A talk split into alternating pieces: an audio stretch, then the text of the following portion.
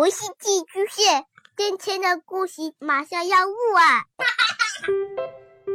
孩子的世界充满了色彩和欢乐，用有温度的声音讲你爱听的故事。白羊叔叔和大明的晚安故事。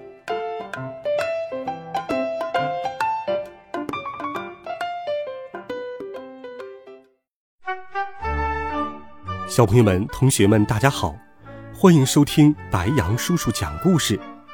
今天，白羊叔叔继续给你讲第八集《小超人》。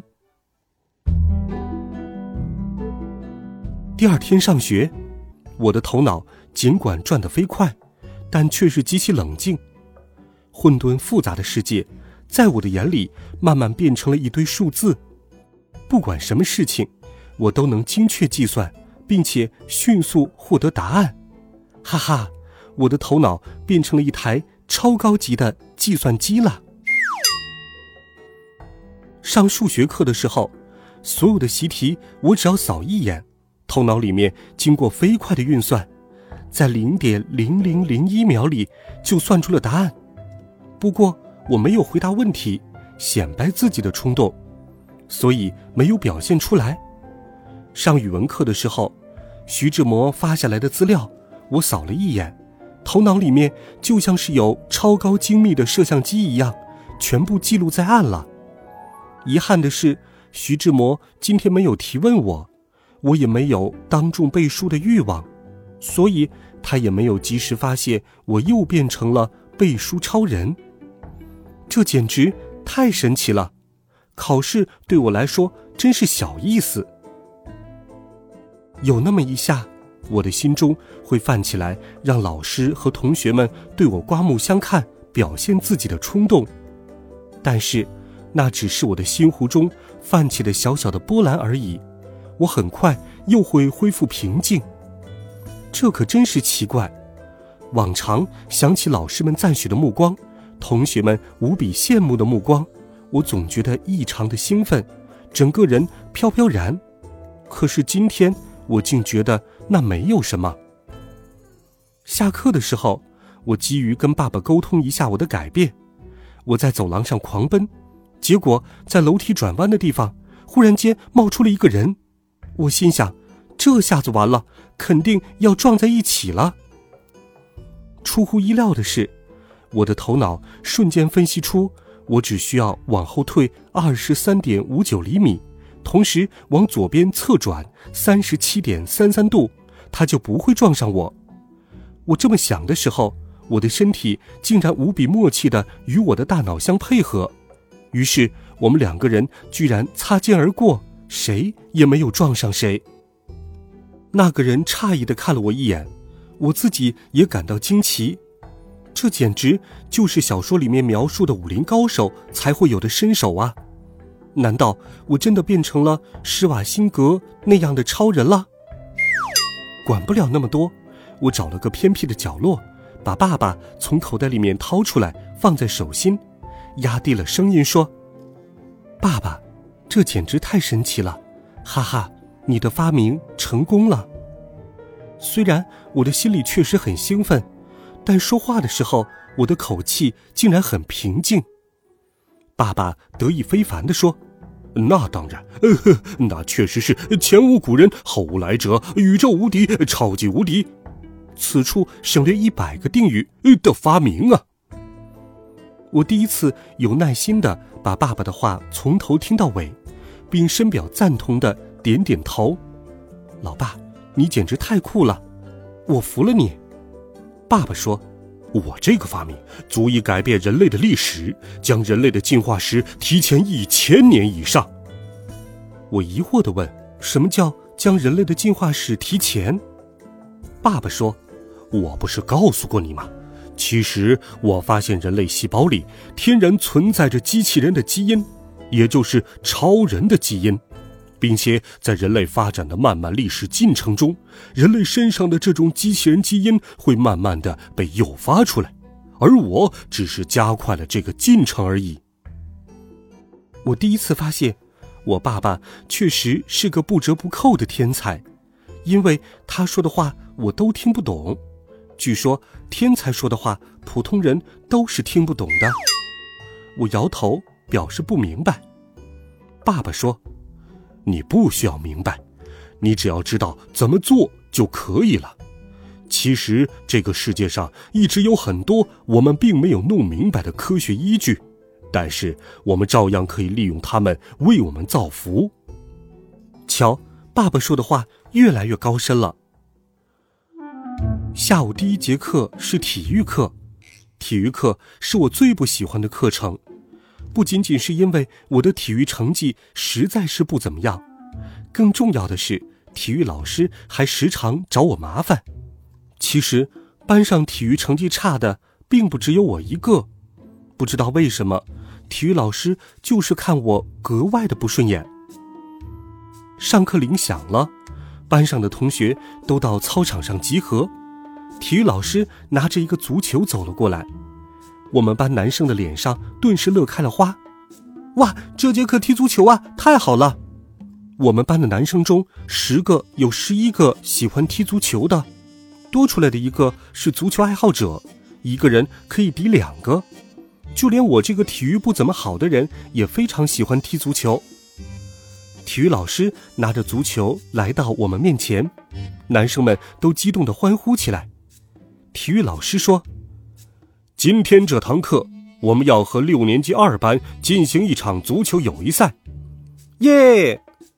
男生们集体欢呼。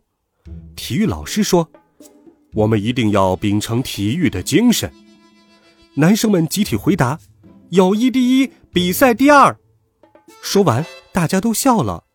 嘿嘿，这对于我们这群男生而言，当然只是说说而已。在球场上输球，简直比考试不及格还让人不能接受。大家互相使了个眼色，这一回一定要给六年级二班一点颜色瞧瞧。我们私底下和六年二班开展过多次所谓的友谊赛，他们班踢足球的人十分赖皮，仗着有几个人人高马大，总是不太遵守规则，因此几乎每次都是我们输。恨得我们牙齿痒痒的。这一回有体育老师当裁判，就实打实的来一场吧。大家都很兴奋，跃跃欲试。体育老师让我们自己报名参赛，我们班的全体男生全都齐刷刷的举起了手。我在心里暗暗祈祷，一定要叫到我，一定要叫到我，保佑保佑！我已经很久没有碰过足球了。结果。他们并没有听到我的呼唤，我还是落选了。也是，我平时体育那么差，体育老师怎么会挑中我呢？体育老师虽然嘴巴里面说什么是一场友谊赛，但他可能比我们更希望我们班能赢，那样他脸上也有光啊。没办法，我只能沦为啦啦队的一员了。爸爸在我口袋里面说：“杨哥。”你要想办法展示一下自己的实力，要不然太可惜了。实力？什么实力？说实话，我尽管非常喜欢踢足球，可是我在踢球方面可说不上有什么实力呀。比赛很快就开始了，我发现我能看到的东西已经完全不一样了。我能够迅速计算出球应该往哪个方向踢。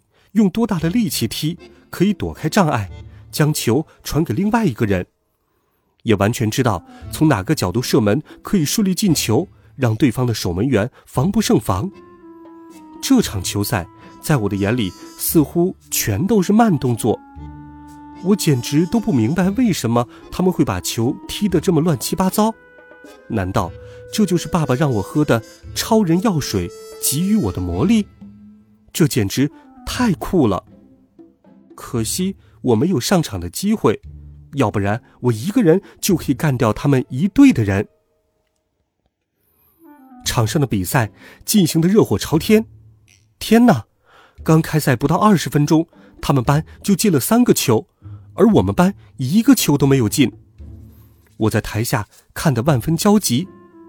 哎呀，不要往那个方向踢，那么用力是要出界的。不要用蛮力，足球是技术活，快点射门呐！角度注意角度，要偏一点。喂，怎么传球啊？带球跑，快点，不要这么传球，方向错了。我急得直嚷嚷。过了一会儿，我才注意到四周一片安静。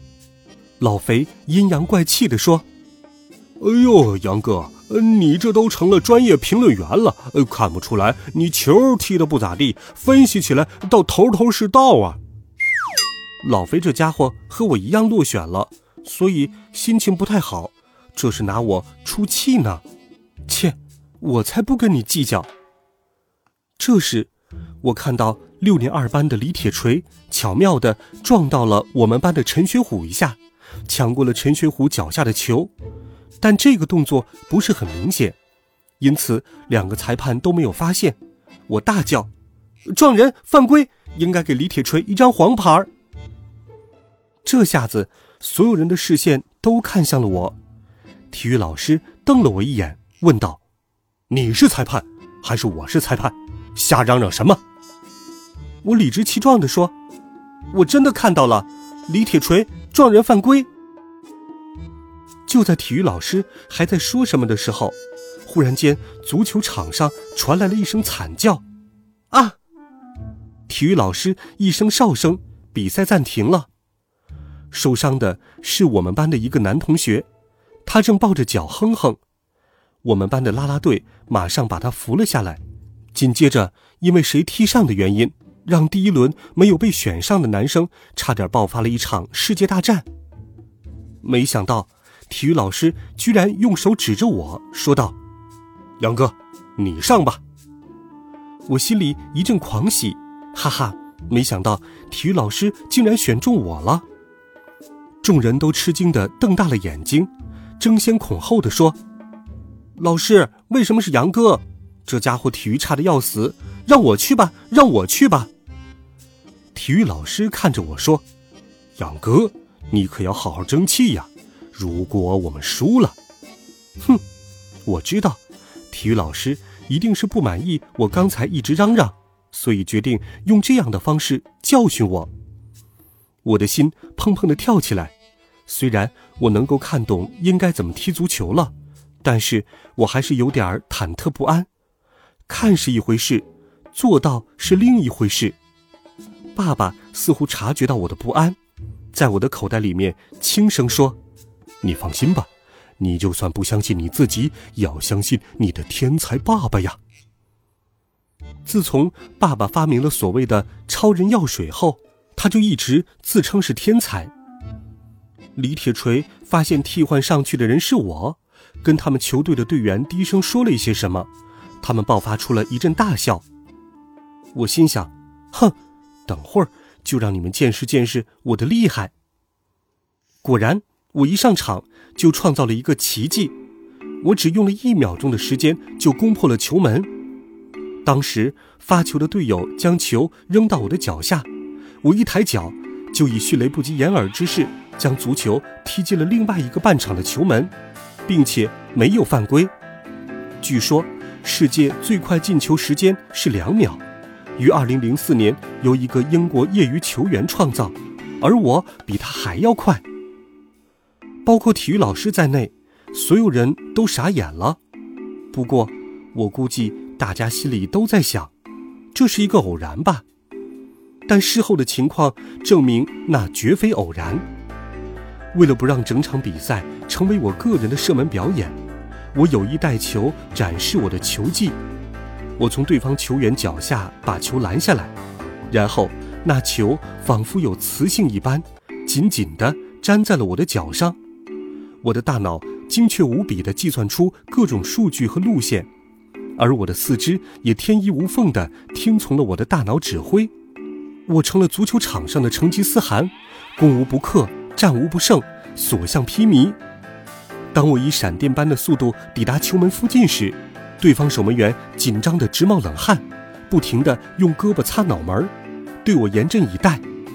我的头脑迅速计算出了一组数据：射门角度偏左四十五度，朝上方五十三点五度，右脚用每秒二十米的速度将球踢出。球从我的脚下被踢出，在空中画出了完美的弧线，从左上角攻破了对方的球门。球场上先是鸦雀无声，所有人都惊呆了。